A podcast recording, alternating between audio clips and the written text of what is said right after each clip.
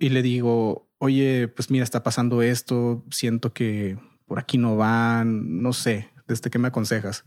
Y pues nada más me dijo algo y algo que es muy cierto. Me dice, mientras tú estés buscando estar en un trabajo que no quieres estar, hay un bajista tocando el trabajo que tú sí quieres estar. Porque la plaza se va a cubrir con o sin ti. La música va a pasar, el show va a pasar, la fecha se va a cumplir. Es, de ti depende si estás en el escenario que quieres estar o no.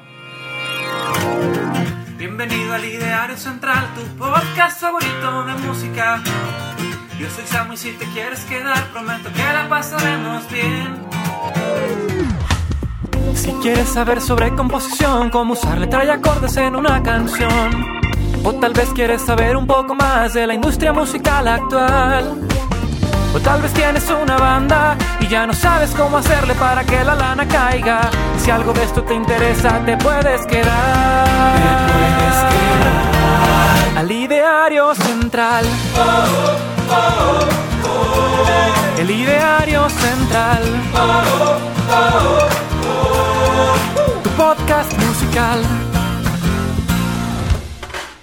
Hey, ¿cómo estás? Yo soy Samuel Gómez, pero porfa dime Samo.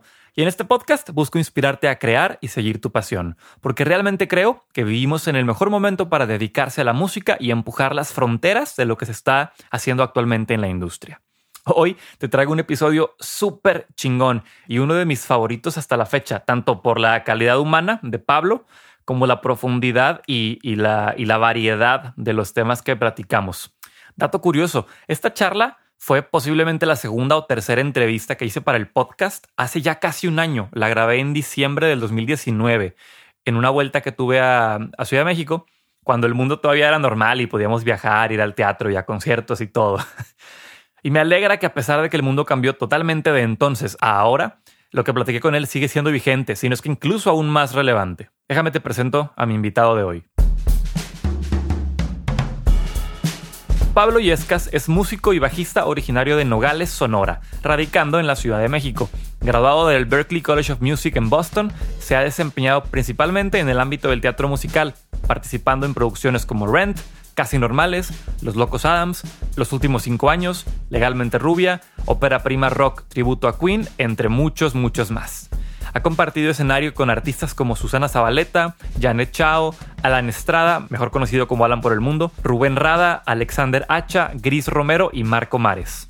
De igual manera ha participado en sesiones de grabación con productores como George Massenburg, Phil Vinal, Andrés Chano Guardado, Guido Laris, entre otros. Además, es tutor y gerente de redes sociales para Scott's Base Lessons, el portal de aprendizaje digital para bajistas más grande del mundo.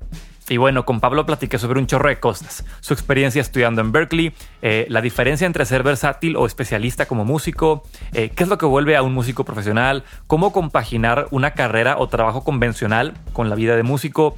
Em, platicamos también sobre la escena del teatro musical en México, y curiosamente le pregunté sobre cómo llevar la vida de home office, porque bueno, su trabajo con, con Scott's Base Lessons es a distancia, porque ellos están en, en UK y Pablo está en México. Pero lo curioso de esta pregunta, porque nos da muy buenos consejos sobre cómo llevar un home office eh, saludable y productivo, es que esta plática de vuelta fue, fue en diciembre, antes de que el COVID siquiera fuera una cosa en nuestra mente. Entonces creo que tomar estos consejos en la situación actual se vuelve como súper relevante para pues todos los que ahora tenemos que vivir esta nueva realidad de trabajar desde casa y, y no morir en el intento.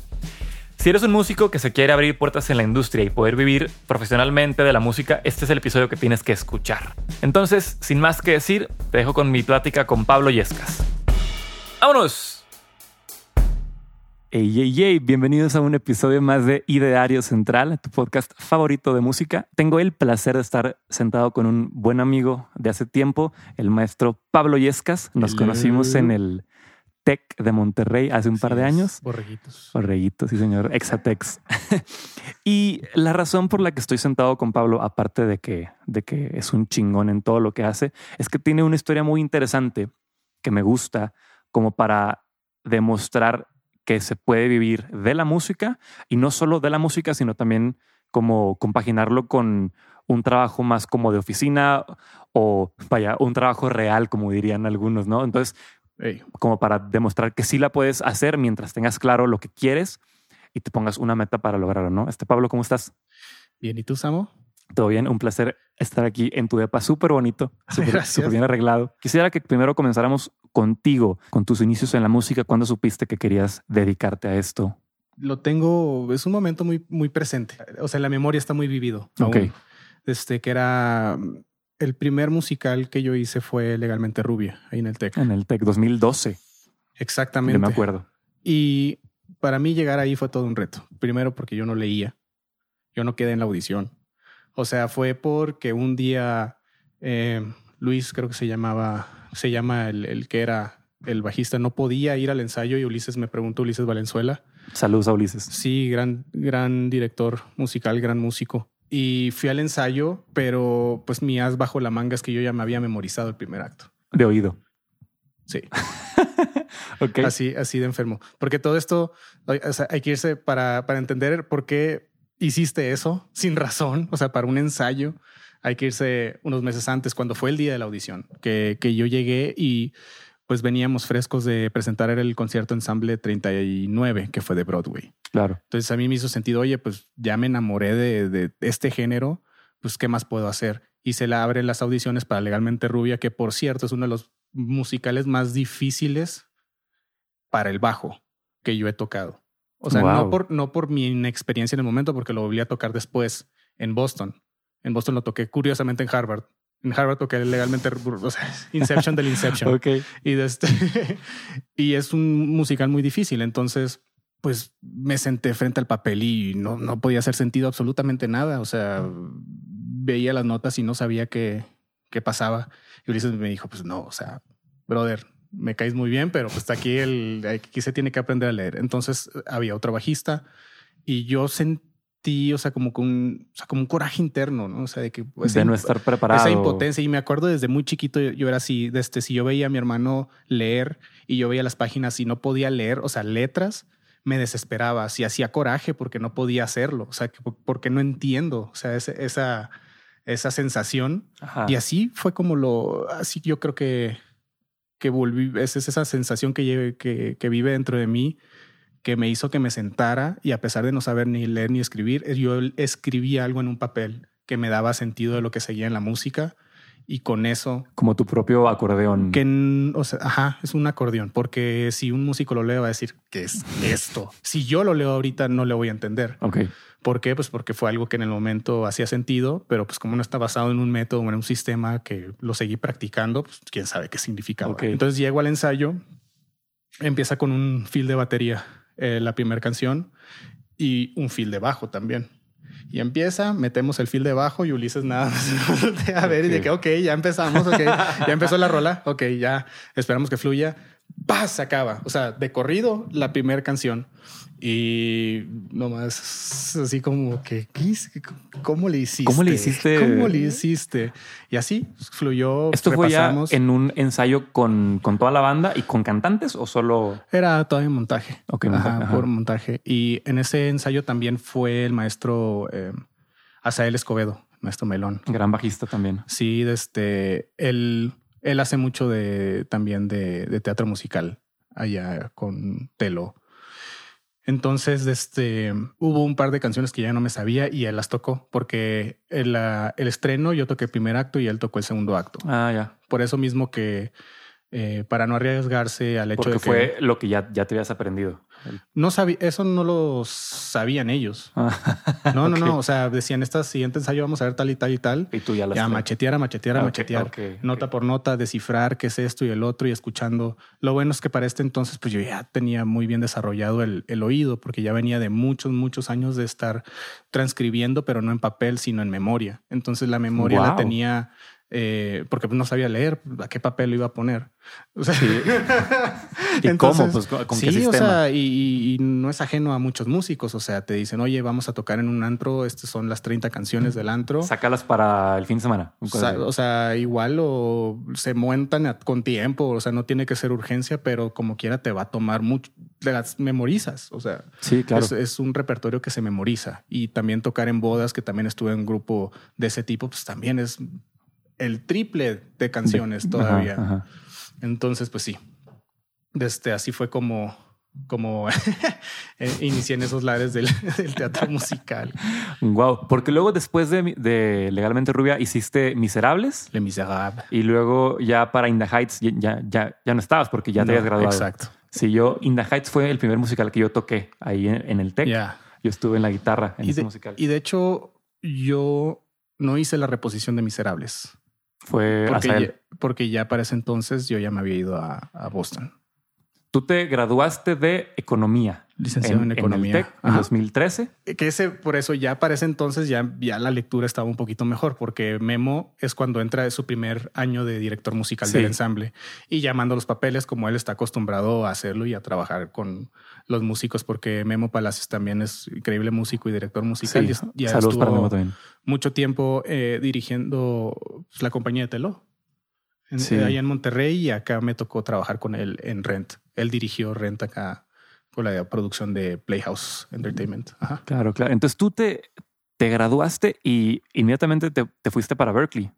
Yo me gradué en mayo y para diciembre yo ya me había llevado todas mis cosas de Monterrey a Sonora. Yo soy de Nogales, Sonora. Y de ahí volé a Boston. ¿Qué estudiaste en, en Berkeley? Berkeley estudié una carrera que se llama músico profesional, que es una, es una carrera donde tú armas tu plan de estudios. Para los estudiantes, por ejemplo, yo quería hacer performance, pero al graduarme del TEC me revalidaron aproximadamente como un año y medio.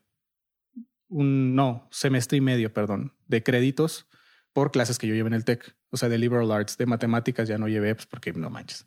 Imagínate que no me sirviera un título de economía para decir que llevé matemáticas de, de, de, tronco común, ni siquiera especialización, especialización ¿no? Desde este, historias también eh, revalidé y así, literatura, etc.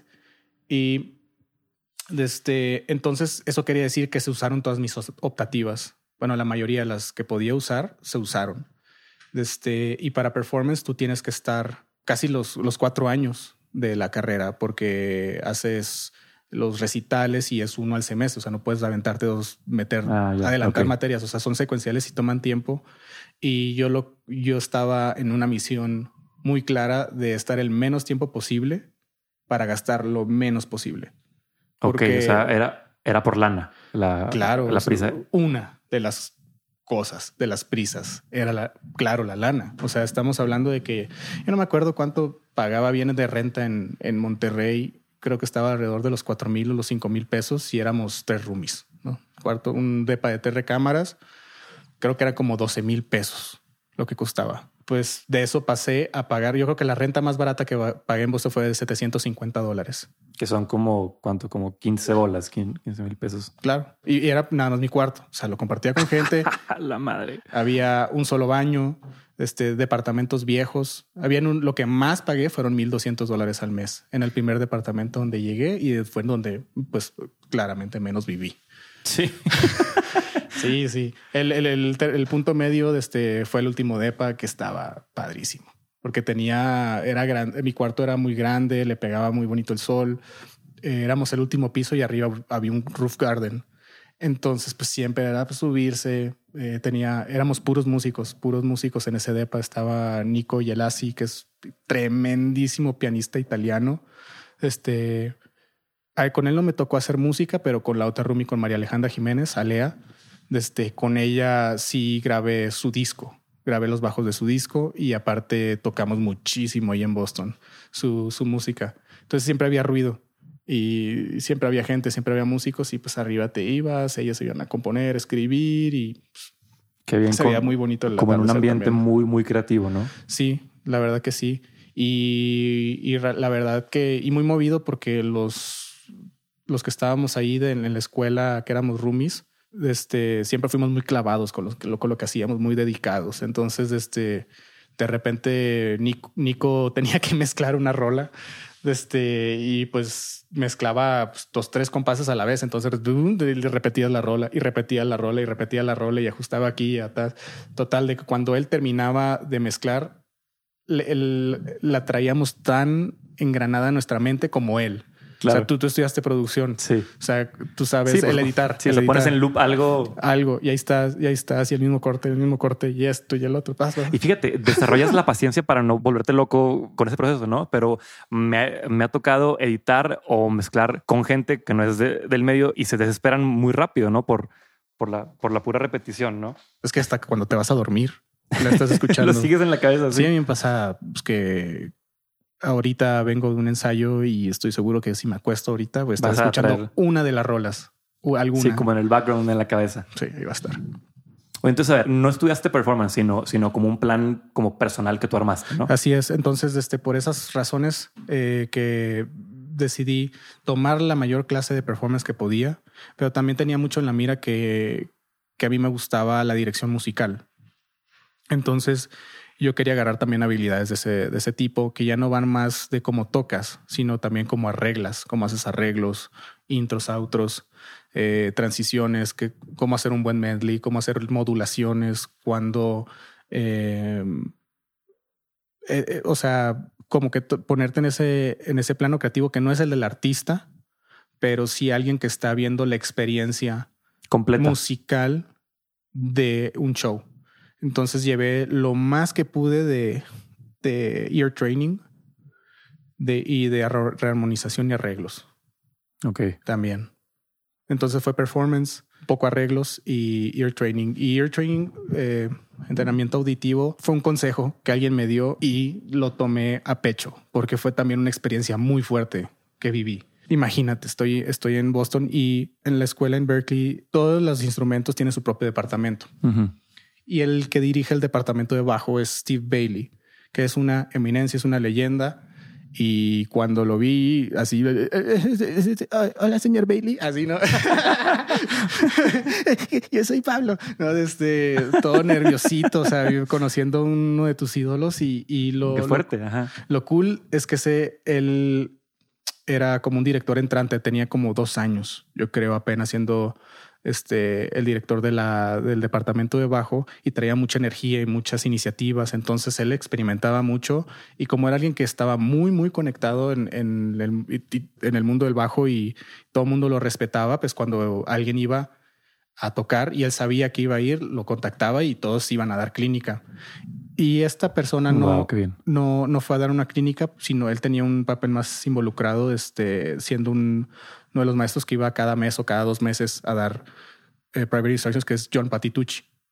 John Patitucci es uno de los bajistas que ha tenido Chicorea, pero fue el principal bajista del Chicorea Electric Band. También un monstruo, es una leyenda, ¿no? Es uno de esas, como decir Víctor Wooten, Jaco Pastorius, John Patitucci. Y los que no entendieron nada de lo que dije, pues, probablemente tampoco escuchen un bajo en una rola. sí, también sufrimos de eso. Entonces, este, llegamos y yo nos sentamos en la clase semi privada y estaba con otro compañero y me dice, a ver, toca esta escala. Y la toqué, pero no tenía este, como un patrón, un sistema de cómo navegar el, el diapasón. Y me dijo, se me hace que ahí trabaja en eso, ¿no? O sea, checa eso, lo de las digitaciones. En este libro que yo hice, viene en tal capítulo para tal escala. Y ya me dice, pero a ver, y se sentó en el piano y tocó un acorde. A ver, toca algo sobre este acorde. ¡Pen! Y ya, dice, ok. Sí, o sea, como que sí traes esa sensibilidad, sí, sí sabes que puede quedar bien, quedar mal, pero a ver, dime qué acorde es este. ¡Pum! O sea, no, no, un fa sostenido menor, no, sino que es, es mayor, menor, Sí, como la domin- cualidad. dominante, o sea, lo que sea, y tocó y tocó algo con tensiones, o sea, no era un simple mayor. O sea, tocó algo y yo, no sé, a ver esto, pum, tampoco, a ver esto, pum. Cada vez yo creo que se fue un dominante con la, con la onceava sostenida y luego se cambió un, a un dominante y luego un menor siete y luego una menor triada. cada vez más fácil. Sí, sí, cada vez más fácil hasta que ya di y me dijo, no, tú tienes que desarrollar tu libro, tú, tú tienes que ser capaz de que yo toque algo y tú sepas intuitivamente en el instante que tocar. Este, porque él viene de, ese, de, esa, de esa escuela, de esa escuela de improvisación. O sea, él, él, él improvisa con los mejores que ha habido. Entonces era como que eso. Y cuando me lo dijo, pues imagínate salir regañado de clase de uno de tus ídolos y, y Qué pues fuerte. va, pues va, dije, o sea, eso es lo que voy a hacer. Y en Berkeley llevas cuatro year trainings y cuando se acabaron esas cuatro, yo todavía llevé Advanced Ear Training 1 y 2. O sea, todavía me fui Más hasta, el último semestre. Yo llevé clases de ear training que ya veíamos poly, polychords y todo cómo reconocer ya de este modulaciones, o sea, qué tanto moduló y todo así. No estoy diciendo Wow. que soy bueno, pero, o sea, Pero ya- lo traes o traes, ya, traes el, el entrenamiento. Qué, qué fuerte para, para el ego, ¿no? Que, que te regañen así alguien como, pues, como él. Ajá. Y yo creo que ahí cuando, cuando es algo así, o pasan dos, o te deprimes y lo dejas, o, o te prende un fuego y dices, no, pues voy a, voy a mejorarlo, ¿no? Que yo creo Sí, que fue sí, lo que sí. pasó contigo. No, y, y eso te pasa cuando llegas a una escuela como esa desde el día uno.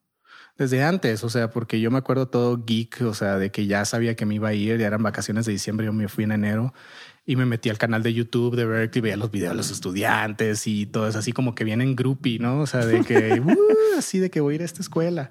Y sí, no, fue bien loco de que llegas y sí, te los ves, pues son estudiantes, todos esos, perdón, los- esos videos, pues son estudiantes y ahí están. Y con muchos tuve la oportunidad de trabajar. Uno de ellos fue Nico. Él tiene unos videos de soul jazz tremendos y terminamos pues siendo roomies. Wow, qué Ajá. bien. O sea, entonces, sí, yo, creo que llegas a un lugar donde el nivel de talento es tan alto que te obliga sí o sí a tú también subir tu juego porque pues no puedes quedarte atrás. Exacto. Y, pero son dos cosas. Porque pasa algo muy curioso. O sea, si ves a alguien que se está llevando el spotlight y esa persona no eres tú. Entonces tu mente se pregunta, ¿qué es lo que debes de hacer para tú estar ahí? Y puede ver y puede interpretarlo de mil maneras. O sea, puede decir, ah, pues me tengo que hacer el mejor guitarrista de jazz. O sabes que para mí ser el mejor tengo que hacer esto y esto y el otro. Pero es muy difícil, es muy fácil que escojas mal, que tomes mal esa decisión de el que debo hacer para llegar ahí, que se tome mal. Ok. Ok, ahí te va por qué. Ajá. Cuando yo llegué, desde la escena de los latinos era más, no era, no era el, el pop mexicano, por así decirlo, o el pop rock mexicano, la música mexicana, era salsa, merengue, bachata, todo lo del Caribe, porque también había muchos estudiantes dominicanos, puertorriqueños, colombianos, mucha cumbia colombiana, y así de este, es, es más, es más amplio, más amplio de lo que uno se imaginaría. Entonces, este, los mejores que yo veía eran los que tocaban ese tipo de cosas. Entonces dije, yo tengo que aprender a tocar esos géneros. Y a pesar de que sí me incursioné, aprendí mucho y sí creo que logré dominar esa parte, no era lo que yo quería hacer. Entonces, pero tú pensabas que sí. Ajá. ¿Por qué? Por querer ser como Pues para encajar, o sea, Parte de la comunidad. Ajá, porque también entre más dominas esos géneros, más tocas. O sea, es, es, es obvio. O sea, ¿quién, quién se está llevando los jales y qué música se Ya, está tocando. ok. Volteas a ver a tu círculo inmediato, qué, está, qué es lo que ves y tratas de replicar o tratas de darle sentido. Pero llegó un momento en el que ya estaba haciendo jales que, que sacaba la chamba, hacía buen trabajo, pero nunca iba a sonar. O sea, si el número uno estaba disponible, no me iban a hablar a mí. Me iban a hablar si ese güey no estaba disponible. O sea, nunca fui el, el- la referencia de, de esos géneros. Por supuesto que no, había otros y había fila. O sea, no, no estoy diciendo que tampoco que era el 2, a lo mejor el 6, el 7, pero hay tantos proyectos y tanta música todo el tiempo que te terminas fogueando porque te cae uno de algo. Como te comenté, toqué con Alea y ella es mucho jazz eh, fusionado con música eh, colombiana, música tradicional colombiana. Entonces, este, pues me tuve que meter un rato a escuchar cumbia colombiana, desde para la- traer el, las, el idioma. Sí, o sea, exacto. O sea, como porque esto es- si lo ves como un idioma, es de este, estás hablando el idioma con acento o sin acento. O sea, estás gesticulando bien, estás de este, suenas a foráneo o suenas a local. Así de claro. O sea, de que toca salsa. A ver, toca. La persona que te escucha va a hacer ese juicio. ¿Suena a foráneo o suena a local? Suenas a local, tienes el jale. Suenas a foráneo. Si hay alguien que, si mientras no hay alguien que lo hable como, como se local. debe, Ajá, ajá. lo vas a tener el jale. Pero ya estás a expensas y ya estás en una lista. Sí, y no quieres estar en esa posición don- Ajá. don- donde eres como el siguiente. Y le pregunté a un maestro de este. Le preguntaba a Christopher Laughlin, que fue mi así con el maestro que, que más conviví de bajo, el maestro de bajo. También increíble bajista, es director musical de Brian McKnight. Este, Wow. y le digo, oye, pues mira, está pasando esto, siento que por aquí no van, no sé, desde qué me aconsejas. Y pues nada más me dijo algo y algo que es muy cierto. Desde, me dice, mientras tú estés buscando estar en un trabajo que no quieres estar, hay un bajista tocando el trabajo que tú sí quieres estar. porque la plaza se va a cubrir con o sin ti. La música va a pasar, el show va a pasar, la fecha se va a cumplir. Es, de ti depende si estás en el escenario que quieres estar o no. Y eso habla mucho de que, como dicen, ¿no? Donde enfocas tu energía es, este, donde enfocas se va la energía, más bien dicho. Y, y si es cierto, si estás enfocando en algo que realmente no te late, va a haber un efecto y lo puedes lograr, pero esa energía también puede ser realocada algo que sí está más alineado a lo que tú quieres hacer. Y eso no nomás te va a traer los resultados que el otro lado también te pudo haber dado, pero también te va a dar esa tranquilidad y satisfacción personal de que tú estás caminando el camino de las decisiones que tú dices, estas son las que debo de tomar con mi vida. Wow, wow. Me encanta. Oye, a ver, un, pequeño paréntesis. Entonces, un músico debe ser un generalista o un especialista, ya sea en género o, por ejemplo, si eres, si eres bajista, debes solo, solo tocar bajo eléctrico o con trabajo. O sea, que... Pues depende del trabajo que quieras hacer. O sea, porque hay gente que se tiene un solo bajo, es un solo tipo y nunca le va a faltar el trabajo. Porque pues porque toca bien y porque por porque todas es las, el referente para el tipo de jale. Pero, pero si yo hubiera querido tocar en Next to Normal y no sé tocar con trabajo, yo no hubiera tenido ese trabajo. Tú tienes que ser versátil porque los, los musicales te lo piden. Ajá, pero hay musicales, Rent no te pide un bajo acústico. O sea, yo pude haber hecho ese, pero no pude haber hecho Los Miserables que se acaba de montar en el Teatro Telcel porque era pura orquestación clásica.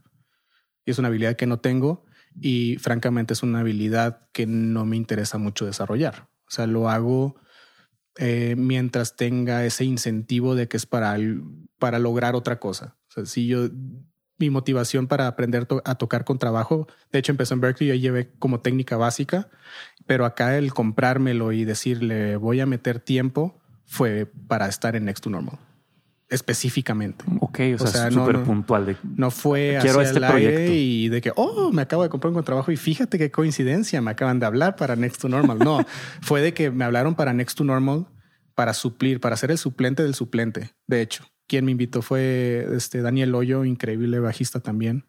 De este, el segundo, el primer suplente. O sea, Daniel Hoyo es director musical de María José y toca con un buen de banda. De este, y es de pues de familia, de la familia legendaria de músicos mexicanos de los Loyo. Y luego el, el primer suplente era este. ¡Ah! Se me fue el Barrera, Iván Barrera, que él es también este bajista de Franco de Vita, o sea, súper astro bajista. Y yo así, el... el, Hola, soy Pablo. Hey, ¿qué onda? Este, soy tu fan. Me encantó mucho como tocaste en el concierto de Hermosillo Sonora en el 2011, así. Súper fan. Así, no, güey. Este, no, no, que no sé, no sé si tocó en, esa fecha, ni si tocó fecha, yo nunca he ido a un concierto de él, pero sí soy fan de la música. Pero total, desde que estaban estos monstruos, desde pues a, a Iván se le llenaron, se le llenó la agenda como es de esperarse a alguien de su calibre. A Daniel Hoyo, María José salió de, iba a salir de gira y traía otras cosas ahí que me dijo, pues, ¿qué onda? Te la rifas tú y nosotros estamos aquí si necesitas suplente. Pues uh, fueron, cuando me llamó y me, me lo propuso, fue inmediatamente comprar un bajo acústico, pero inmediatamente fui, me acordé de un amigo que lo quería vender. Le marqué, le dije, ¿todavía ya lo vendiste? Y me dijo, no. Ok, ahí voy a tu depa. Llegué con toda la lana que tenía ahorrada, se la dije y dijo, es todo lo que tengo, lo demás te lo pago a meses, jalas. Simón, me llevé el bajo y en un papel dije los días que tenía disponibles para aprender para mi primer ensayo, o sea, el, conteo de los días para el primer ensayo, las rolas que son de bajo acústico, este, si, si había partes de ensambladas con los otros, con las otras cuerdas, me hice mis pistas MIDI, para yo practicar el, ¿Con el, ensamblarme con un MIDI, aunque sea exacto, pero por lo menos, pues. Sí, tener como el feeling en contexto. Sí, claro. y, desde, y a tempo y esto y el otro. Entonces, en Logic, yo conseguí las partituras de todos los instrumentos y así me, me armé la orquestación que iba a estar escuchando en los ensayos. Y no necesitas ser una persona súper inteligente para ver un pasaje y decir esto está difícil y esto lo van a pedir para que lo toquemos solos. O sea, dicen, ah, aquí es predominante las cuerdas obviamente van a parar el ensayo y van a decir, vamos a repasar esos compases para que se escuche bonito. Y así tenía muy bien identificados todos esos momentos. Para el momento de que, que yo llegué al primer ensayo, estaba más que listo porque me sabía la música de adentro para afuera, me metí, la agarré, la manipulé, sabía las partes de los de partes secciones de cello, lo que hacía el violín, desde el soundtrack era un musical que yo ya conocía, entonces, o sea, ya estaba ahí, ya me había convertido en el bajista de ese musical y los demás habían llegado a leer. Entonces ya te imaginarás la, diferencia abismal. Wow, ok. Porque el director musical, pues sí, ya había ensayado con voces, lo traía más amarrado y a todo lo que hacía él y los retardandos y los crechendos y todo eso. Eh, ya los traía. Con cantantes y en el contexto del show. Ajá. Y yo ya los traía, o sea, todos esos crechendos, porque ahí éramos pura banda. Ajá. Los que estábamos, pero pues el eh, Emanuel Vieira se llama el, eh, pianista y director musical. Este, pues ya había ensayado con cantantes y todo esto. Entonces ya él también ya venía predispuesto de que aquí los músicos les tengo que decir tal cosa de que aquí la música se va a hacer más lenta, pero pues era cosa que yo ya sabía porque ya había escuchado el musical y no, era, no lo estaba leyendo. Entonces yo ya estaba ahí amarrándome con él, preparado. amarrándome con él y yo las cosas que ya sabía que me faltaban por pulir, pues fue lo que me enfoqué en lo que siguió del, lo siguió el proceso y después pasó el, reto, no es el primer ensayo, es el Seeds Pro. Que es cuando ya estás con cantantes y toda la, eh, Toda la compañía, ¿no? Sí, porque ahí no estás leyendo, pero ya tienes que estar atento a si se cae el malabarista y agarrarlo. O sea, si el, si el cantante se va, se estira porque hay prensa. O sea, es como si casi si fuera una función. Ah, no sabía. Hecha y derecha. O sea, el CISPRO muchas veces este, acá se acostumbra a tener prensa y hacer unos números para prensa. Ok. Entonces, este, pero se corre todo todas las canciones, obviamente no las escenas ni nada, sino que se todo, todo el repertorio, pero pues ya es con todos y ya están cantantes. Y el siguiente reto fue yo tengo que sonar bien en un PA, que es muy distinto a sonar bien en mi cuarto y es muy distinto de sonar bien en un amplificador de bajo, que era con lo que ensayaba. Ok. Ahora es un PA, o sea, estás hablando de ya muchos watts. O sea, ya cualquier Sí, el, mucho más chismoso, ¿no? Eh, y la dinámica ya se, no, ya se aprecia. O sea, el, pianísimo que en el ensayo lo tenías que hacer casi mesoforte porque si no, no te escuchas. Acá ya es, como es. Ajá. Y el fuerte se va a escuchar muy fuerte, así que tienes que tener también muy controladas las dinámicas. Entonces ya ahí ya fue como que escalonado hasta que ya llegamos al estreno y a los estrenos va gente muy importante y me topé a muchos directores musicales con los que yo había trabajado que sabían en las circunstancias en las que estaban, o sea, sabían, yo ya les había contado que estaba así de que nerviosísimo, pues por todo la preparación que implicaba y llegar a eso que no era mi instrumento principal, esto y el otro, y fueron a verla y me dijo, no, pues sonó, sonó como tenía que haber sonado. Y yo con eso me quedé tranquilo. y ya no volví a ensayar con trabajo, nada más daba las funciones, cuando se acabó lo guardé y nada más lo volví a sacar para tocar una fecha en los premios Arieles con Susana Zabaleta. Rellegué esa fecha, lo volví a guardar y no se ha vuelto a sacar. Sigue ahí el muerto. Ahí está, ahí está el muertito. el, sarcófago donde está. Ajá. O sea, esa es, la historia con trabajo. Guau. entonces, sí, sí, sí, eres, o sea, si obviamente si sale otro jale nuevo ya me va a costar menos trabajo, menos trabajo, pero porque no vienes de cero. Pero me está motivando más eso que el hecho de que yo voy a decir, ay, pues quiero yo solo convertir en trabajista. Lo que ahorita bien está en mi mente ahí como que confabulándose y que todavía no aterrizo bien es como agarrarlo de este, para aprender a lo mejor repertorio mexicano, o sea, de, de boleros, o sea, como que meterme más como que de aprendizaje de la música folclórica mexicana con el contrabajo, que pues no utilizarías un bajo eléctrico. A lo mejor por ahí me motivaría este, hacerlo, porque igual y el jazz me late, pero todavía no, lo, no tanto como para decir voy a aprenderme Autumn Leaves y lo voy a tocar el contrabajo. Y así, y voy a transcribir es no, no, no está ese amor tan fuerte, la verdad. Ya, claro. Y volvemos al otro tema, lo de que decía mi maestro, ¿en qué te enfocas? A mí mi pasión es el bajo eléctrico. Ah, y no te conté, no, no cerré el tema de que cuando me di, me, di cuenta que Así quería ser músico. ya nos fuimos. Sí, ah, pues volviendo a eso, eh, en Legalmente Rubia, en la reposición, estábamos en Soundcheck, que estaba en el Foso, ahí en el Luis Elizondo. Y estaba aquí que Rodríguez, que lo acabo de ver. El ingeniero. Ahora este fin de semana no sabes el gusto que me dio que verlo. Porque, porque él siempre nos exigía como profesionales. Y eso y eso se aprecia. Porque sales. exactamente. Porque sales con. Fue una muy buena escuela. Fíjate, yo me. este saludos para Quique. Quique me regañaba mucho porque yo de repente caía en prácticas no muy profesionales, pero a base de que él me regañaba, me corregí. O sea, y, le agradezco muchísimo. Claro. Que, que pasé por su escuela, ¿no? Ahí, ahí en los, pues en el TEC. Sí, y nuestro amor es tan grande a lo que hacíamos que aguantábamos vara de todo a pesar de que no se nos pagaba un solo peso. Y es más, sacrificábamos tiempo.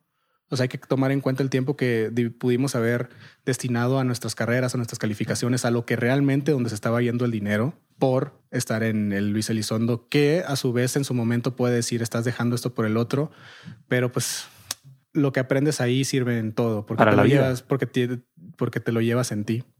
Y volviendo al tema de, de, de Quique, me dice, oye, Palito, dale abajo, dale abajo. Este, y, y estaba sentado, toqué el re de la quinta cuerda. O sea, tiene que ser, o sea, es importante denotar eso porque tiene una resonancia muy particular. O sea, no, no es la nota más grave del bajo, todavía puede llegar hasta un si más abajo, pero hay algo de la resonancia del re que hizo que retumbara de tal manera el, auditorio que se me erizó todo el cuerpo. O sea, porque y, lo sentías y aparte lo tenía in ear. O sea, no estaba tocando en un amplificador. O sea, estaba escuchando ahí del foso del PA. Y ahí fue cuando dije, se me hace que esto es lo que voy a hacer toda la vida. Así. Sí, sí, sí. Wow. Hay un tatuaje diseñándose en mi cabeza sobre, sobre ese momento. Como que todavía no, no, todavía ahí está. Ah, pero, o sea, así soy. va a ser. Sí, así soy. Ahí lo dejo cocinándose y a ver. Cuando, cuando vea la imagen lo sabré. Qué fuerte, Qué chingona historia. Muy bien. Oye, Pablo, me, me llama mucho la atención que estudiaste economía, que alguien pudiera pensar que es como una carrera que no tiene nada que ver con la música, ¿no?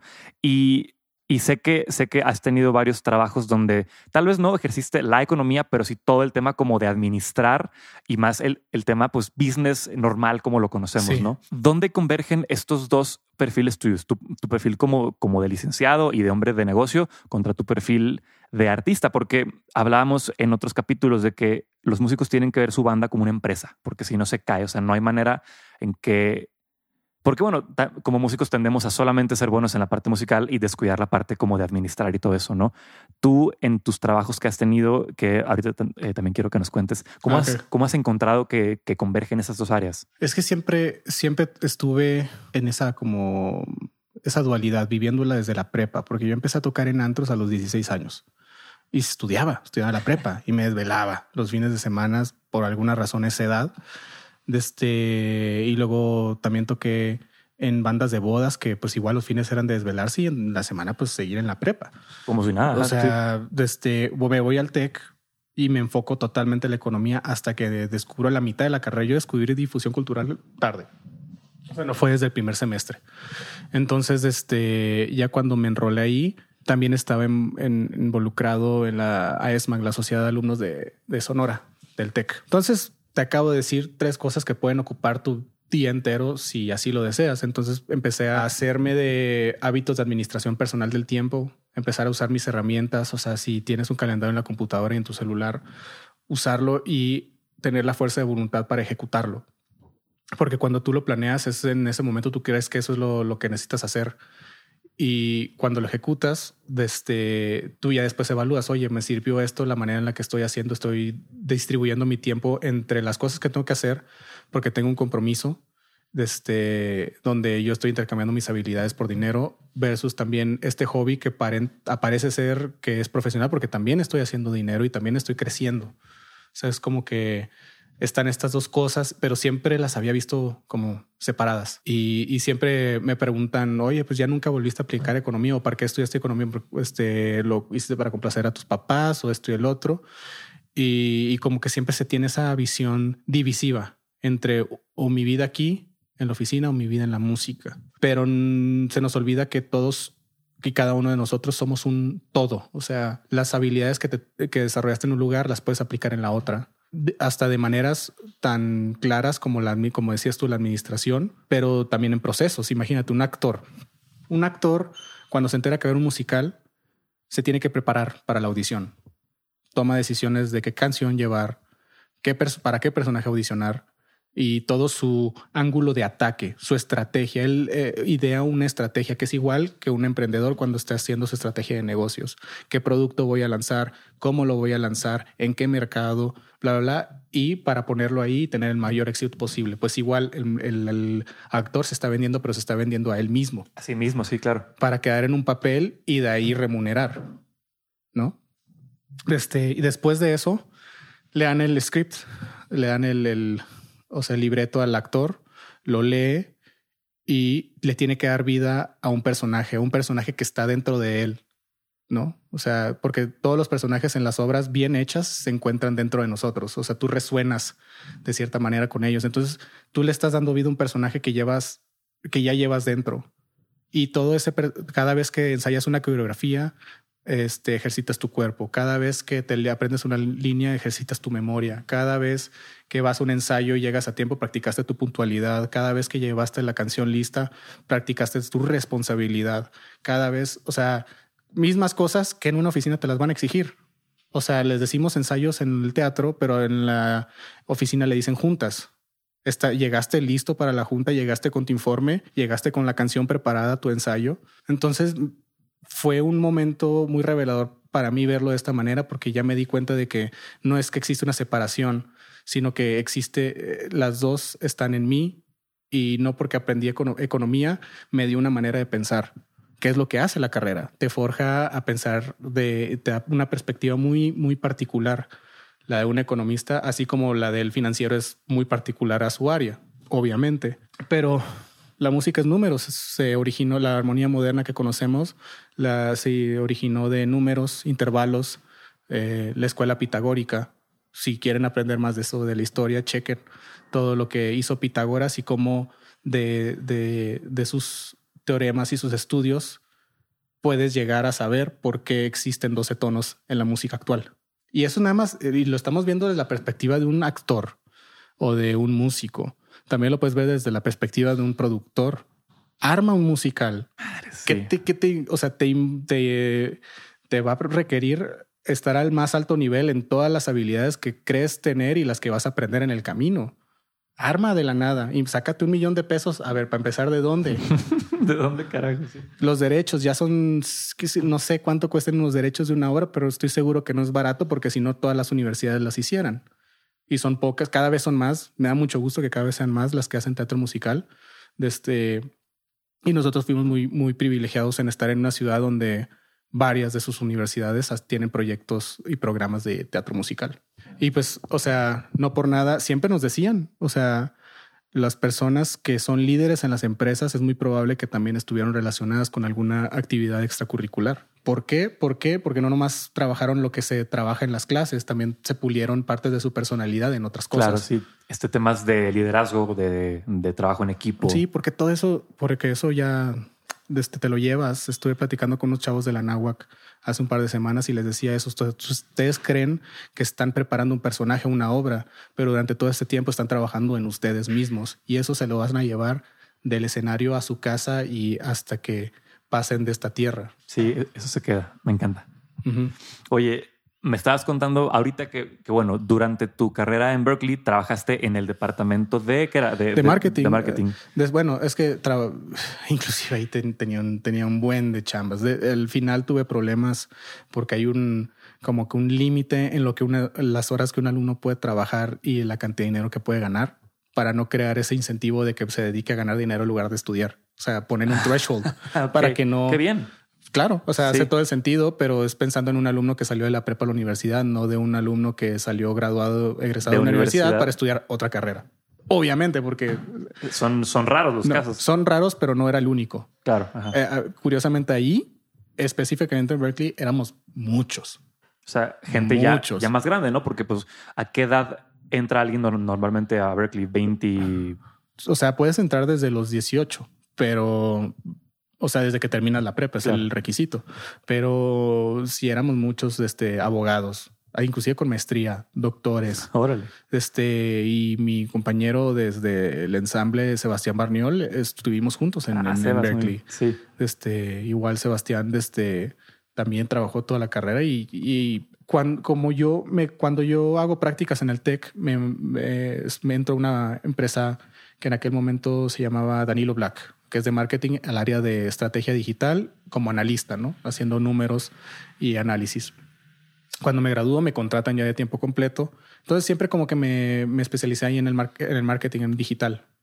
Este, pero nunca en la parte creativa, fue más en la parte de los números de o de la planación y la ejecución, la estrategia.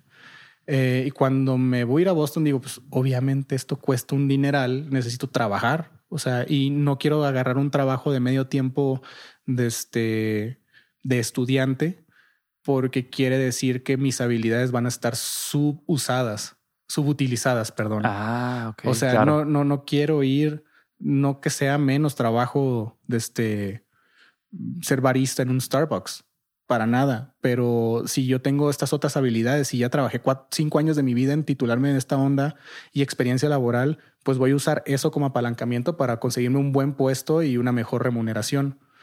El problema fue que, que pues existe ese, ese límite y yo ganaba lo más que podía. O sea, eso sí. O sea, ya, era... Ya estabas topado. 11 dólares la hora, una cosa así, 12 dólares. Cuando pues ya un profesionista de, de los... Termina haciendo cosas, reportes que iban directo al, al, presidente de la escuela. O sea, ya, ya eran cosas muy sensibles, de, de información muy sensible, que, que lo estaban teniendo por, por un salario mínimo. Pero yo tenía la experiencia. Claro. Y, se me rindió frutos porque me graduó debajo de, de Berkeley tengo este fuerte background en redes sociales de estrategia digital y todo esto. Y sale una vacante. Bueno, antes de contar esta, esta chamba, en mi último semestre llevé una, una carrera, una materia que se llama de seminario, ¿no? De como medio vocacional y todo. Y una tarea fue entrevistar a alguien que admiráramos. Así pero decía, si quieres entrevistar a Paul McCartney, busca el correo de su management, mando, o sea, haz ese ejercicio, haz el ejercicio. Ah, ya, claro. O sea, tírale, tírale, o sea, y, date, y, y, aprovechen que son estudiantes. Es algo muy importante. Si hay estudiantes escuchándonos ahorita, que aprovechen el estatus de estudiante. No es lo mismo que yo como con mi Gmail le manden correo a alguien y que me pele versus que alguien que dice arroba itesen.mx o arroba berkeley.edu porque dicen, ah, es un estudiante y hay un, una onda de esta de mentoría, de empatía que hace claro. que, que, te abran la puerta, que un más ejecutivo fácil. de FEMSA te reciba una hora para que tú lo entrevistes para tu proyecto final. Es más probable que si yo, porque un día se me antojó entrevistarlo, pues tú quién eres, vete aquí, ¿no? ¿Qué haces aquí en mi oficina? Sí, claro. Ponte la ropa. Ah, sí. ¿Por qué estás? este... Este, entonces, este, yo entrevisté a una persona que era bajista, un caso de éxito en YouTube y en como plataforma digital de aprendizaje que es Scott Divine y Scott Space Lessons. Lo entrevisté a él y un maestro mío daba clases en esa academia. Entonces le dijo, Danny, Danny, Danny Morris. Le digo, Danny, oye, quiero entrevistar a Scott.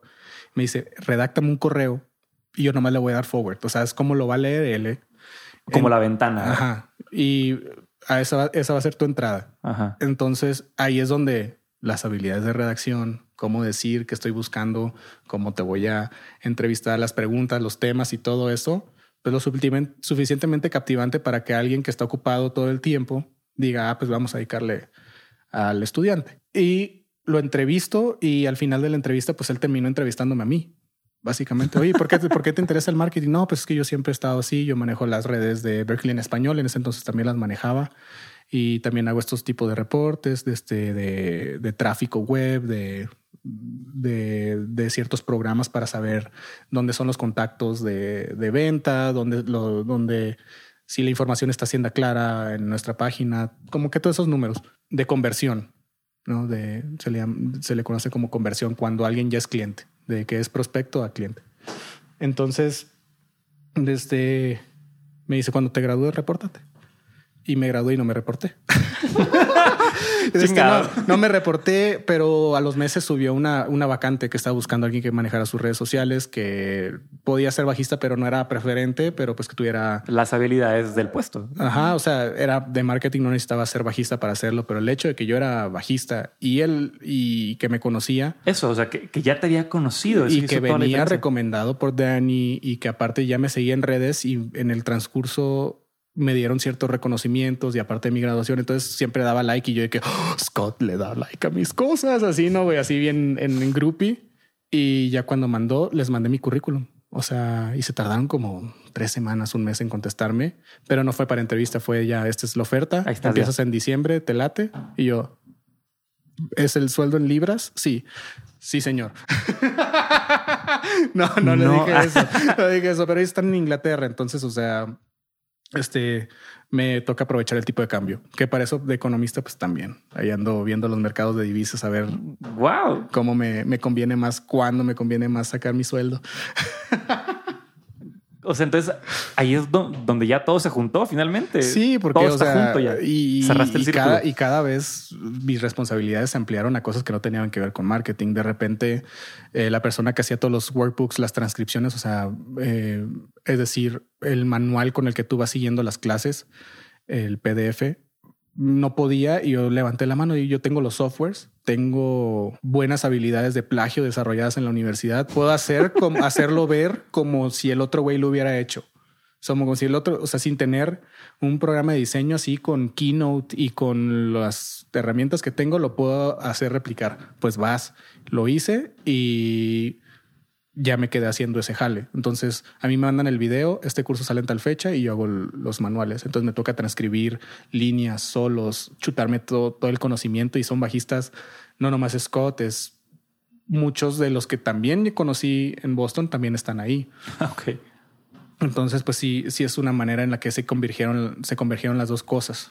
Oye, porque esto es una escuela online donde todos los cursos están pregrabados. Sí, Así. Entonces, Hay- este, existen los dos elementos. Ah, ok. Este está, eh, los cursos están pregrabados y on demand, ¿no? Como, Claro. como si fuera un Coursera.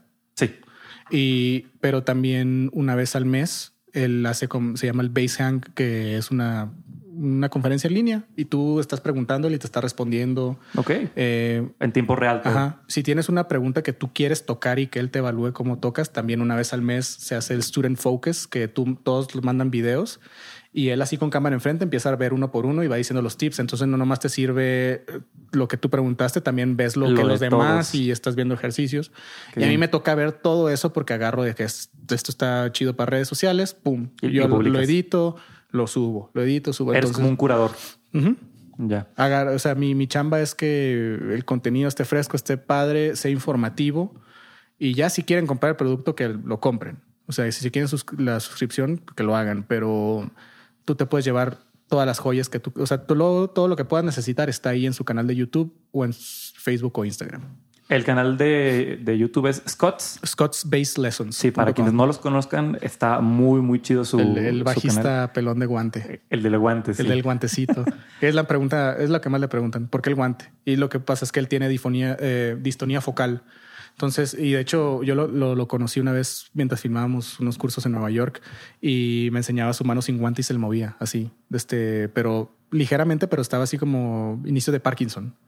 Y si tocaba, te entraba en contacto con algo, se, se tenía. Entonces el guante es nada más para darle contacto a la mano No, y este órale. y este quieta. Pero y- si no lo trae puesto, o sea, no es como que se le va. O sea, es, eh, o sea, se- de repente como que un dedo se le es en la mano contorsiona. izquierda, ¿verdad? O sea, la- Las dos. Ah, en las dos. Ah, entonces, pero ¿usa guante en las dos? A veces. No, no lo recuerdo, pero bueno. A veces usa dos, a veces usa en una mano, a veces usa en la otra. Este él también le vale. también le vale. vale. Oye, entonces, a ver, ya, ya casi para terminar. Se me hace muy interesante que, bueno, este trabajo está en Inglaterra, pero tú vives aquí en, México. Entonces, ¿cómo funciona para ti el tema como del home office o del... O sea, porque ya, y de nuevo, aquí es donde todos tus, tus círculos como que convergen, porque tanto los hábitos de manejo personal como de gestión del tiempo, o sea, si ya no trabajas en una oficina donde haya un jefe que te, que te Sí, presiona, claro. ¿cómo haces para, para cumplir? O sea, ¿cómo funciona en tu caso el tema del, del home office y, y de ser tu propio... De- el dueño, o sea, no soy mi propio jefe, pero sí El- el, el sí, dueño como- de mi horario. Eso. Ajá, exactamente. por así decirlo, desde pues mi día empieza al- entre semana a las 6 de la mañana, sí o sí. Este, para así quitarme la lagaña, hacerme un café o lo que sea. Y un par de días tengo junto a las seis y media. y Con la, para ellos es el mediodía. Sí. Y ya después de hacer los primeros pendientes, un desayunito, lo que sea, y a darle derechito a, hasta las 2, 3 de la tarde, que ya se, se cumple como que la- la- las horas y la chamba. De ahí ya trato de tener para comida, ir al gym, todo eso, y en todo lo que es la tarde, preparar repertorios para ensayos que yo tenga de, de música. Eh, es como que el espacio libre que, que es el, el, más riesgoso. El más riesgoso porque pues Scott pues, le tengo que rendir cuentas a, a mi jefe. Pero si, si no le tengo que, si nada más me estoy rindiendo cuentas a mí, si veo mi carrera como, como que yo me estoy vendiendo como bajista, entonces, este, sí, ya estoy cansado, si me da flojera. Está más fácil que no lo hagas. Es más fácil no hacerlo. Claro. Entonces, he llegado como que a ese balance, pero, pero sí ha sido de mucho, mucho estarle cambiando el horario y moviéndole aquí. Ahora al gym sí voy a las 11 de la mañana, pues voy más al gym, pero me da en la madre todo el día este, bueno, lo vamos a poner aquí, aunque no voy tanto, pero ya por lo menos lo que quiero cumplir es lo cumplo. Entonces ya empiezas así como que a malavariar. Vas creando como tu propio sistema, ¿no? Que te funcione. Es exacto, y es parte de, de, de pulirte, es decir, y cumplir contigo. O sea, es muy raro. Tienes que cumplir contigo. Eres capaz de cumplir contigo. Yo no era capaz de cumplir conmigo. Si yo decía, mañana me voy a levantar a las seis porque quiero trabajar, me levantaba a las ocho y empecé a trabajar a las diez. O sea, porque al final del día porque no hay nadie que, te esté presionando. Sí, suena la alarma y decía, ¿quién engaño? O sea, lo, lo, lo, que tengo que hacer lo puedo hacer en la tarde, pero que ya se recorre el día, se distribuye la energía de diferente manera, ya no, este, ya no aprovechaste la luz del sol, ya, ya es de noche, ya te da flojera, o sea, ya. Y dices, bueno, es que ya empecé, lo empecé el día muy temprano, ya fue un día muy productivo. No, pues, o sea, a lo mejor hiciste muchas cosas, pero no las que querías hacer. Entonces, el cumplir contigo es muy difícil muy difícil, cuesta, cuesta. Esa fuerza de voluntad es, es, es cabrona. Wow.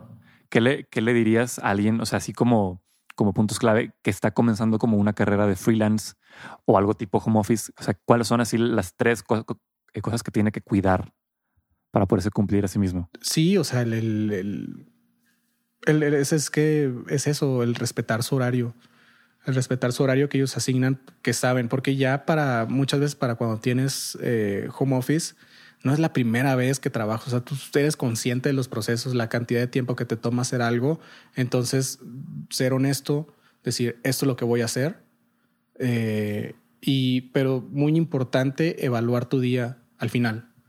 Si no lo cumpliste, no está mal, pero ¿por qué no se cumplió? Por tal razón, de que no, no tuve en cuenta que realmente para comer no es una hora, necesito dos. Ok, mañana vamos a poner esas dos horas. ¿Cómo va a funcionar el día mañana? Tal, pum, pum, pum. Y lo vas probando. Y así, y así te vas, y así te vas hasta que ya crees que lo, lo tienes, lo pruebas mucho más tiempo y luego se viene un proyecto nuevo que ya no te estaba contemplado en tu agenda y es otra vez el proceso. Volver a reagendar. Porque bueno, todo. imagínate, en enero mi, yo trabajaba de lunes a viernes y de viernes a domingo. O sea, estaba con Scott Space Lessons y sesiones de grabación y tocar con otra gente durante las tardes de lunes a viernes. Y el viernes me metí al Teatro Aldama a, estar en casi normales o en, o en cuando llegué en Rent, desde que también damos funciones de, de viernes a domingo. Entonces, non-stop. O sea, es muy diferente al horario de cuando ya te sales de temporada. Esos son los ajustes más difíciles porque vienes así de estar ocupado, de estar ocupado, de esto y el otro, el ritmo, el ritmo, el ritmo. Y como creo que hay un, por ahí un concepto de depresión que le da a los deportistas de alto rendimiento después de las Olimpiadas. O sea, que ya llegaste oh. a, a, lo que es y, y, ay, pero ya no tengo, ya fue el evento ayer. O sea, ya se acabó. Y entran, y entran como que en un, eh, no sé si llamarle crisis, se escucha muy trágico, pero como que en este volverse a encontrar un propósito. Este, y eso pasa también cuando termino las temporadas o temporadas muy, muy pesadas, que, que de repente ya tengo mucho tiempo libre y es muy fácil caer y decir, no, es que vengo de una temporada pesada, voy a tirar la hueva, esto y el otro. Y nunca se me va a olvidar una, una entrevista, un documental de Tiger Woods que decían, si, o sea, ¿qué crees que hace Tiger Woods después de ganar el, el PGA? Entrenar al día siguiente. Sigues ahí. Al día siguiente él está ahí dándole y dándole, dándole y se me quedó bien marcado. O sea, como se quedó como ese norte, ese referente de que a pesar de que vengas de algo, no se te olvide tener esa, mantener las, las habilidades. Más como dices, no, pues a mí no hay un, yo no tengo un maestro que me está diciendo, hey, Pablo, aprende esto. Pero sí tengo un mercado que estoy viendo que digo, ah, yo no tengo esta habilidad. O yo sí tengo esa habilidad. O puedo hacer esto. Y ya está en mí, como lo hice con el contrabajo este, desarrollarme yo mi estrategia y mi plan de, de, de, ensayos que fue riguroso. O sea, yo me perdí parte de mis vacaciones de diciembre porque yo sabía que necesitaba ese tiempo para ensayar. Si no lo hacía, yo no le iba a armar y no armarla es inaceptable. O sea, es como que ese es tu, tu estándar, tu sello de calidad de tu proceso, si lo quieres ver así. O sea, está certificado Porque o fíjate, no. no solo en el entregable está la calidad, también en el proceso. Claro, no es, no es, no es ganar el juego, es como lo juegas. Eh, hay un dicho y sí es muy cierto. Me o sea, encanta, de este, pues nada te sirve ganar si, Si jugaste mal. si jugaste mal. Ok. O sea, porque puedes perder y jugar mal también, como puedes jugar bien y, y ganar, pero lo que te llevas, como decíamos ahorita, tú crees que preparas un ensayo, trabajas en ti mismo, como que estás reforzando el hacer el bien, las cosas bien, o estás reforzando hacer el mal y salirte con la tuya. Es muy distinto. es, Hice las cosas bien y salieron como esperaba, con el menor nivel de estrés, con el menor nivel de ansiedad, porque yo sé lo que tengo y lo que necesito hacer. Wow, qué chingón consejo. Me encanta. Oye, ya para terminar, tres, tres preguntitas puntuales. Un, un musical que, que digas que todos tienen que ver o escuchar en el, eh, el soundtrack, pues. El soundtrack. Digo, porque pues ver musicales es, es- o sea, no toda la gente tiene acceso porque tal vez no viven en una ciudad donde, Ajá. pero mínimo que tengan que escuchar tal musical. A mí me encanta Once. Once. Muy bien. Hay algo de las guitarras de ese musical y usa afinaciones, alternate tuning, eh, Open E. Once es un musical que lo hicieron basado en una película que ganó el Oscar a, a- a mejor canción. Ya. De hecho, eh, con Glenn Hasgard, eh, la, la canción es Falling Slowly, ¿no? Y el musical era un musical muy No, la de interesante. Gold. La de Gold es la que me gusta a mí. Ok, esa no recuerdo si está en la película, pero, pero Eh, creo sí. que no, pues, es, pero inclusive creo que la pueden ver en YouTube este, porque la presentaron en los Tonys. Sí, Los Tonys del 2012, una cosa así. sí, pues que, que era cuando estaba en cartelera. Exacto. Este, ahí está el performance y es un performance muy bonito. y Es un musical que jam- creo que jamás lo voy a hacer porque el- los actores son los que cantan y son los que tocan. O sea, la orquesta son los actores. Sí, sí, está muy interesante esta cosa. Entonces, ocupas padrísimo. un tipo de, de persona muy específico que cante, que toque, eh, que baile. No, no sé si bailan. Sí, hay coreografías y mientras todo. tocan, la Ocupas- tiene coreografía mientras están tocando y cantando. O sea, en, en musicales hay un concepto que le llaman el triple threat, ¿no? Son, son la raza que cantan, actúan y bailan. Pues en esta obra ocupas de que, de que cuádruple, de que cuádruple, ajá, sí, porque tienes que hacer todo eso y aparte tocar y tocar bien. Exacto. Está, está muy cabrón. sí. Sí, de este Once, entonces. Once. Y hay uno que no lo he escuchado, la verdad, completo el soundtrack, pero eh, lo hemos tocado mucho en estos shows de fuera del elenco de, de Playhouse Entertainment, que de Dear, Dear Evan Hansen. Ok. Hemos tocado muchas canciones de ellos. Me encantan las canciones que hemos tocado y la gente se vuelve, que, que normalmente a los shows de fuera del elenco, que es un, un similar a los miscast, que, que cantan los, son dos, en, este, en el caso de México son dos eh, actores que cantan puro repertorio que jamás pudieron haber cantado en otro lugar. Es decir, si eres hombre, pues canciones de mujer, si eres, si adulto, pues canciones de Billy Elliot, por así decirlo, de Matilda. Sí, o sea, de, papeles que nunca te van a dar. Ajá, este, o audiciones que no quedaste, ¿no? O sea, que no te van a dar y no te lo dieron. O sea, también, también hay de esas. Y han escogido muchas de Dear Evan Hansen. Y a esos shows, pues va gente que sigue a los actores que, que están haciendo el show y además son fans del repertorio de teatro musical Claro, y sí. les encanta. Entonces, pues mi voto es Once y el voto del público yo creo que sería Dear Evan Hansen. Fíjate, Evan Hansen lo hizo Alex Lacamoire, que es un súper, súper arreglista. eh, Que hizo In the Heights, Sí. Hamilton. Y, y- ajá, y Hamilton. Exa Berkeley. Sí. De hecho, creo que fue Le acaban de dar un sí, doctorado un premio honorífico. No mames. Cuando tú estuviste allá, él fue a dar una conferencia, ¿no? Recuerdo haber visto fotos. No. No. O sea, pero fue en esa. Fue de esa generación. Sí. Ajá. Oye, bueno, em, ese musical, después de, de, de oírlo mucho, al fin lo pude ver ahorita este verano. En, ¿Y qué tal? No, increíble. O sea, llorando, cabrón. Sí. Es un musical muy, muy emotivo. Habla sobre depresión y sobre suicidio. Este, yo tenía muchas ganas de verlo desde hace, pues de- desde que salió y este verano se me hizo eh, en así, en, un, en una escala que hice en, en Nueva York. Y nada, sí, súper recomendado. Y, Pues ahí y- y lo, lo interesante es que la música es muy pop. O sea, Súper. Pudiera ser música que, oyes en la radio. Sí, una rola de Ariana Grande. Ah, Haz de cuentas. Entonces, como que esta nueva generación de, de compositores de, de, musicales están juntando el tema mainstream con, con, el idioma del musical, ¿no? Sí, y que yo creo que... También Hamilton, por ejemplo, es, es, muy pop. Que se vio en los 2000, finales de los 90 también, o sea, como que musicales ya más eléctricos, Rent, por ejemplo, en sí. aquel entonces, este, también se ve pues toda esta oleada de Legally Blonde, In the Heights, eh, Next to Normal, Spring Awakening, este American Idiot, que ya son rockeros, o sea, claro. que ya, ya no es de sí, como el Big Band. ¿no? Sí, o sea, que qué hueva. este, por eso no quiero aprender con trabajos, no quiero que me hablen para esos musicales. Nada. No, pues, pues legal. Hay que estar abierto, hay que estar abierto. No hay que, no hay que cerrarse. De que no, no se crean, no se crean. Pero, pero después de que salieron esos, yo creo que es el primero que escucho. O sea, Hamilton también está es que In the Heights también ya metió como que hip hop, esto y el otro, y Dear Hansen ya mete como que más, más electrónico, más pop y más, y el musical es juvenil. O sea, sí. entonces como que sí, como que muy grato escuchar así, como que refre no grato, refrescante es la palabra. Sí, sí, sí, sí. Eh, igual, para los que no lo conocían, los compositores de, de, ese musical son los que hicieron la película de The Greatest Showman. Uh -huh. son, son los mismos. Oye, eh, un disco que, que marcó tu vida. Disco que marcó mi vida facilísimo, te lo puedo decir. Yo creo que es así. Ahí tendría que cantar como Luis Miguel, porque es el, el, show, el concierto de Luis Miguel que se grabó en Monterrey, el, el vivo, que salió okay. creo que en el 2000. Este. ¿Dónde fue? En... en lo que ahora es el Banamex, antes creo que era el Coca-Cola. Coca-Cola, sí. Ajá, sí, que, que era, era abierto. Al aire libre, claro. Sí, ese, ese concierto, el vivo, o otro que se llama El Concierto. Luis Miguel, el concierto que se grabó en el 92. Entonces, súper fan de Luis Miguel. Yo, yo soy súper fan de su bajista. O sea, yo lo escucho por la música y terminé, pues, y aparte tiene una voz increíble. O sea, cómo no te va a terminar gustando después claro. de escucharlo tanto. Pero eh, cuando audicioné para la primera banda en la que entré, llegué al lugar donde íbamos a audicionar y estaban escuchando a alguien como tú, de Luis Miguel en vivo, del show, del concierto. Se llama así el, el disco, el concierto.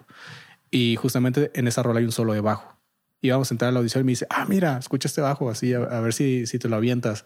Y así un slap, así pirotecnia. Y yo dije, güey, yo con trabajo podía tocar este The Wall de Pink Floyd, que es un ostinato de tres notas, sí. ¿no? Y, y, me clavé y en el sonido, Lalo Carrillo se llama, y es uno de los mejores bajistas que, que ha exportado este país porque él está en Nueva York, en San Diego. Y lo han escuchado más veces de lo que se imaginan si eres, si son fan de Rake, él graba los bajos de Rake, por ejemplo. Okay. Y de todo lo de Kiko Cibrián, o sea, no dudo que lo de, lo de Marcela Gándara o de Jesús Adán Romero, sí, todo, el, todo, todo, ese sonido que sale de ahí, que también sea él. O sea, no lo dudo ni tantito. Y ha sido su músico de Luis Miguel por todos los años, desde el 90, imagínate. No, pues toda la historia. Entonces, sí, ese disco vivo, me, el, el sentido armónico que desarrollé de tono del bajo de él. De cómo suena. De cómo suena. Tratar de emular eso este, hizo que desarrollara demasiado. Este, como que en potencia. O sea, como que me enfoqué en lo correcto. Y en el, y cómo él se amarraba con el bombo.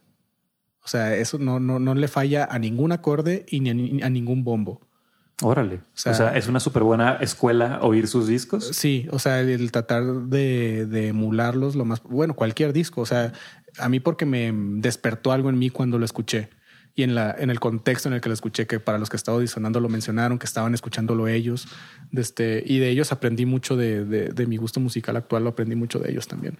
Entonces, este, enclavarme en esas cosas, ya no tanto en, en estar en el escenario y a rockstarear, sino que en la calidad del sonido, en los aparatos, en el bajo, en el amplificador, no en toda la cadena. Sí, no tenerlos por tenerlos, sino cómo funcionan y cómo se, cómo influyen. O sea, porque pues igual tampoco comprar gear porque sí, este no, pero el saber decir, ah, para esto que tengo en la mente sé que necesito este pedal y lo compras. Es muy distinto a comprar el pedal porque se lo vi en la pedalera a Michael Landau o se lo sabes, o Michael claro. Thompson, no sé, sesioneros de, de, guitarra que acabo de mencionar. Pero este, como que ese disco despertó en mí y en el disco que despierta puede ser un disco de Alejandro Sanz, puede ser un disco de que también tiene increíbles bajos de este, de tu instrumento. El que te lata, clávate. Nunca vas a sonar como él, pero vas a aprender mucho de ti en el proceso. Claro, órale, me encanta. Oye, Ya, finalmente, última pregunta. Con todo, con, con todo el, el camino que ya recorriste y con la carrera que traes, ¿qué tres consejos le darías a alguien que quiere ser músico profesional? Consejos para cualquiera que quiera ser profesional en, en lo que sea, que son tres consejos que yo los escuché mucho en Berkeley. O sea, no, no me los inventé. Desde, lo vi en, distintas conferencias de diferentes instrumentistas y todos hablaban de una u otra forma con palabras similares o así de esas tres cosas. Y a mí me encanta compartirlas porque si me sirven a mí, pues le pueden servir a cualquiera.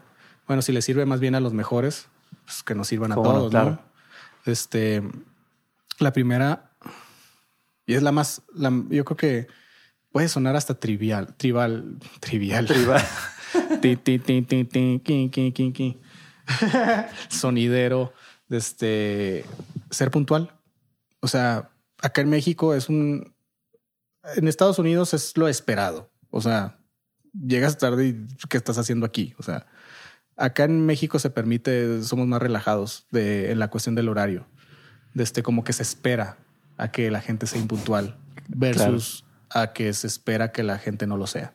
Entonces, cuando tú no lo eres, no solamente te estás adhiriendo a los estándares que te deberías de adherir, vas a estar con eso ya, ya quitas a mucha gente que está en el en, en competencia contigo. Solo, solo con solo, Con, solo con ser puntual. Suena, o sea, suena obvio incluso. Suena, suena, obvio, pero tú no sabes el dolor de huevos que es para un productor estar correteando a alguien en el hotel porque es el llamado a las 8, son las 8.45, tenemos un vuelo en una hora y media y no sabemos dónde está el Pablo. Que no ha pasado, pero pues por eso trabajo. porque, no ha pasado. porque no ha pasado. este, entonces, no seas un problema para la producción, sobre todo con la puntualidad. Y en el, y en el caso de las sesiones de grabación, por ejemplo, llegar, no estoy ni siquiera diciendo llegar puntual, debería de corregirlo, llega temprano.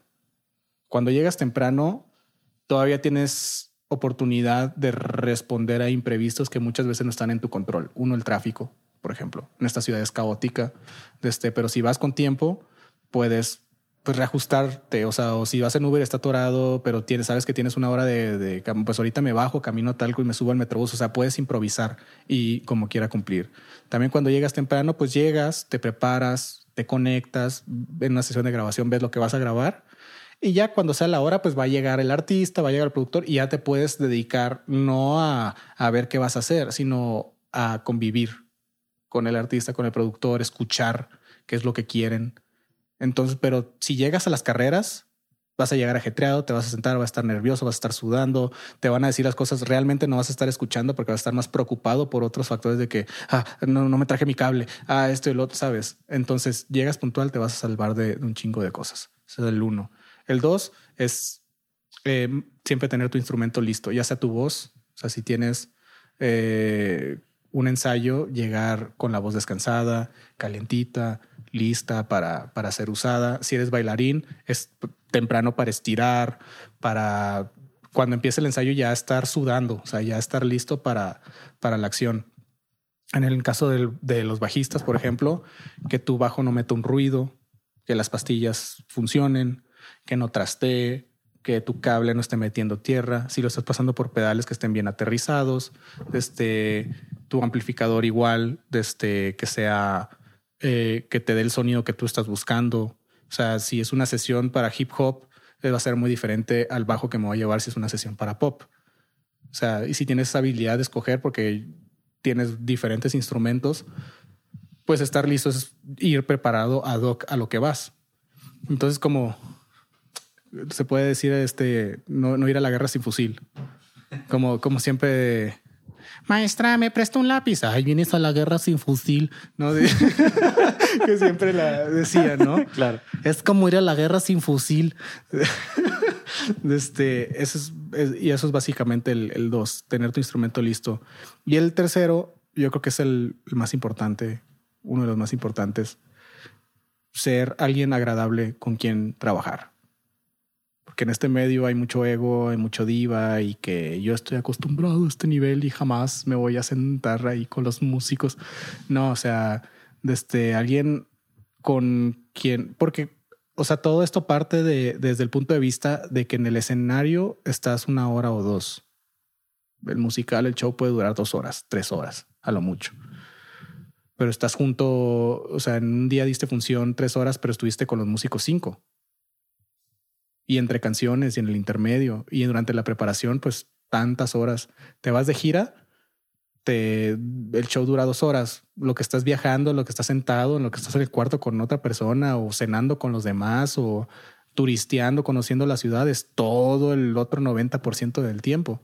Entonces, eh, conforme tú desarrollas esas habilidades personales, desde, no estoy diciendo que seas un lame huevos y que jajaja y jijiji para todo, no, o sea, es, la amabilidad, la responsabilidad, la cordialidad, este, el estar dispuesto a ayudar al otro, este, todo eso es lo que al final del día, este, la gente se va a acordar más, o sea, porque se, se van a acordar mucho de cómo los hiciste sentir, a lo mejor de cómo tocaste, siempre como tocaste. Aquí estamos asumiendo que hay un nivel. O sea, aquí, no estoy hablando de que, practica tus escalas. Eso, no, eso, ya, ya pasó, ya está atrás. Tú ya estás en un nivel, ya estás en el mundo profesional. Quieres subir y quieres mantenerte, pues no, no hay que dejar el eh, de ver esos, esas tres cosas. Y tú dices que a mí me choca, es que soy súper introvertido, a mí no me gusta. Ni siquiera tienes que salir. O sea, es, es de que, oye, en el compás 7, ¿qué tienes? Pues lo mismo que tú, o sea, no, no, no es una manera de responder. Es, este, ¿En qué pasa eso? Oye, ¿te parece si lo haces más dinámico? No, pues así toco yo. No, o sea, no, así no se responde. O sea, ya no es, ya ni siquiera de que me gusta convivir a alguien. Cuando alguien te habla, ¿cómo respondes? ¿Como un hijo de la chingada o como, o como un ser normal? como una persona. Sí, o sea, como una persona normal. Ajá. Y, bueno, esos serían como que los tres puntos. Y, también quisiera compartirles algo que yo vi en un, en un instruccional de, bajistas, de un bajista igual que lo han escuchado más veces de lo que se imaginan, se llama Nathan East, que tiene un, un DVD que yo lo tengo que se llama Business of Bass. Y habla de muchos consejos. Y en, un, y en una parte habla Lionel Richie, este cantante norteamericano, que Nathan East le ha grabado muchas rolas a, a Lionel Richie y decía Lionel que tu actitud más tu aptitud va a determinar tu altitud. Y si tienes que escoger entre aptitud y actitud, escoge actitud, porque si no te sale, pues la gente, si eres buen pedo, dice, ah, no, no, es así, te explican y te ayudan. Pero si eres un mamón y aparte la andas cagoteando, no te van a volver a hablar. Y la gente sabe y la gente habla y la gente se quema, es algo real. O sea, estos son en, economía hay un tema, hay un todo una, rama que se llama teoría de juegos que habla sobre los juegos repetidos. O sea, que no es lo mismo decidir fregarme a alguien si nada más vamos a jugar una vez el juego, así lo vamos a estar jugando todos los días. ¿Por qué? Pues ya está la onda de la reputación. Si me lo friego, pues la próxima me va a fregar a mí. O sea, ya, ya son juegos repetidos y, y, en esos, y en esos juegos eso es lo que, en lo que vivimos. O sea, si empiezas a a tomar malas decisiones, la gente lo va a saber. A mí me ha tocado hablar de ciertos temas con personas que están en otra ciudad y saben los mismos chismes que se saben acá. Estamos hablando de gente mitoteando en el DF cosas que con un güey de los o sea, no, o sea, me han pasado de que historias que, que digo, no, que fulana persona me quedó muy mal. Y el otro güey que es de otra ciudad, de otro, que está viviendo en otro país, ah, no, es que a mí también me quedó mal por esto y me contó otra persona que ni siquiera está en esas ciudades que también les quedó mal con y ya, o sea, ya, ya, se sabe y ya sabes que no tienes que trabajar con ello. Y sí se saben y la gente sí se acuerda. Así que truchas. ¿Qué tal? Este fue mi episodio con Pablo Yescas.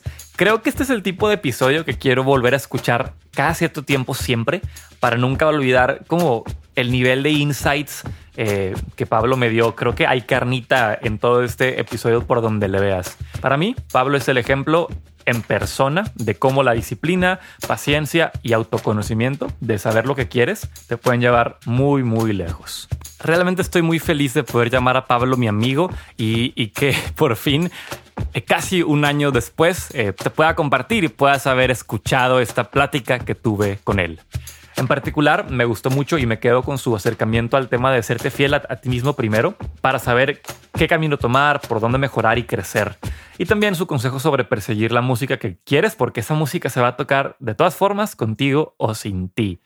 ¡Pum! Así un, un golpe en el ego. Em, si quieres conectar con Pablo, lo puedes encontrar en Instagram como arroba Pablo Yescas y a mí me encuentras como arroba ideario central. Gracias por quedarte hasta el final del episodio. Si te gustó, me ayudas muchísimo compartiéndolo en redes y etiquetándome. Si lo llegas a compartir, también estaría muy padre ver qué frase o qué momento te, te gustó más de la plática. También, si escuchas en Apple Podcast, poner cinco estrellas y dejar una reseña me ayuda a posicionar el podcast y que más gente lo pueda ir descubriendo. Y bueno, me despido. Yo soy Samo, te mando un gran abrazo y espero que estés muy bien. Eh, y te veo la semana que entra con otro episodio. ¡Sores! Oh, oh, oh,